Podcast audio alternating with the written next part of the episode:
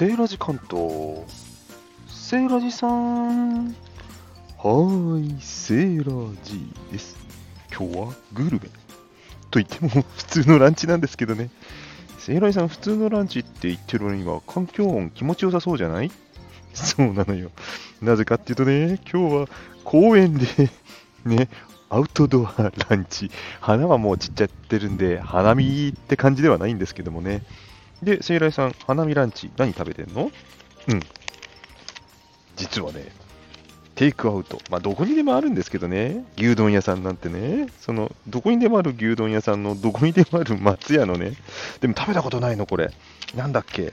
えっ、ー、とね、おろしポン酢牛丼っていうの？知ってます？皆さん。普通の牛丼じゃない牛丼が今あるようなんですね。うん。たまにはね、こういうものも食べてみようかと思いましてですね。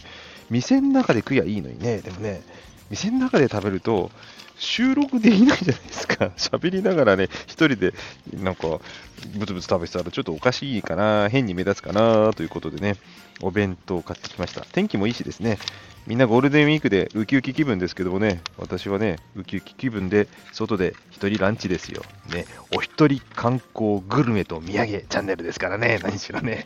うん。セーラーさん、それで何買ったのか早く教えてよ。うん、よかったよかった。ごめんごめん。今ね、レシート探してたらレシート捨てちゃってなかった。あの、おろしポン酢牛飯ってやつね。うん、いいでしょ？うポン酢がついてくるんですよ。自分でポン酢をかけて食べる。ということで、あ、ポン酢かけた写真撮らないと。ちょっと待ってくださいね。うん、やっぱりね、ポン酢をかけた方が美味しそうですね。ではね、いただいちゃいますよ。これ、スプーンで食べるか、箸で食べるか、悩みますね。うん、牛丼だったらね、スプーンでもいいんですけど、ちょっとおろしとかあったりとかね、汁があったりするんで、スプーンをね、スプーンでいただきたいと思います。お店で食べるとどうなのか知りませんけど、これ持ち帰りのせいかね、牛のおろし牛とご飯別皿なんですよ。ご飯の上に2段になってて、上におろしポン酢牛があるというね、写真は上の牛の方のだけですけど、食べにくこれ。スプーンじゃダメですね、これね。箸ですね、やっぱね。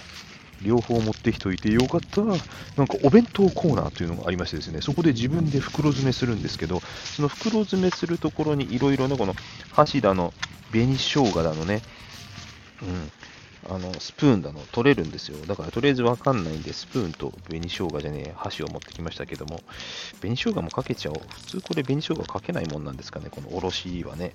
うん。まあいいや。セイラさん、行儀悪い。今、箸、片手で割ったでしょ。いや、だって手が空いてないんだもん。いいじゃん、そんな。親父が公園で一人でさ、箸かじって箸割ってたって誰もチェックしねえよ。ねえ、皆さん。ということで、いただきます。箸でね、おろしと牛丼取りますよ。ネギなんかもね、乗せちゃって。あ、生姜乗せると、彩りがいい。うん。うん。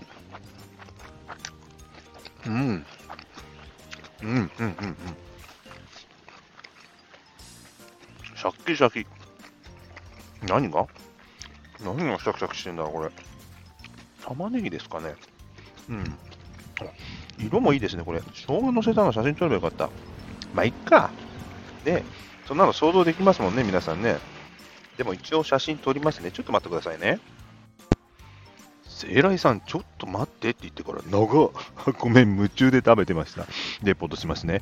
これね、牛はね、普通の牛丼の、味付いた牛みたいですね。なので、ポン酢かけなければ、牛飯の味も最初味わえて、で、ポン酢を加えてさっぱりと。そして、生姜もかけました。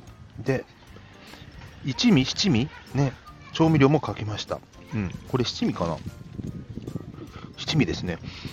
うん、うまい。あの、バランスがね、いろんな味チェンができます。